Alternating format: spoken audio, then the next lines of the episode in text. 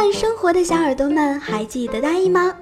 大意呀，这周来和大家讲一讲沦为猫奴的那些日子，那些事儿。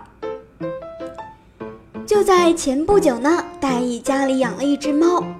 当初买的时候呀，这猫是特别的安静，特别的乖巧。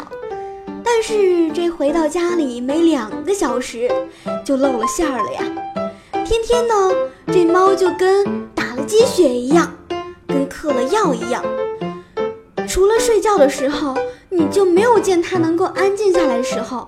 那么你可以听到戴一的前几期的早安心语，有时候会有一些奇怪的声音。这不是邻居造成的，这都是我家猫弄的。哎，养猫呢有好处也有坏处。坏处呢就是你的家里总是不那么整洁，猫咪总是喜欢。到处扒拉，养了一只猫，我换了两件睡衣，一件浴巾。因为养了一只猫，我的小零食都被它吃走了，啊，我也成功的瘦了几斤。好吧，这是好事情。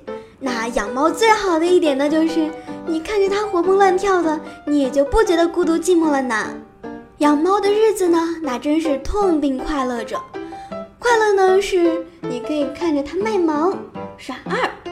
后就觉得特别的棒，特别的幸福。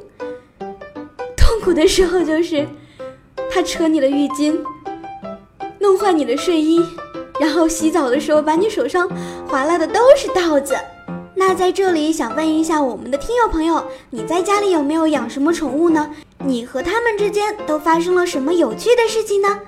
如果有的话，那快在节目下方的评论里头和我们分享一下吧。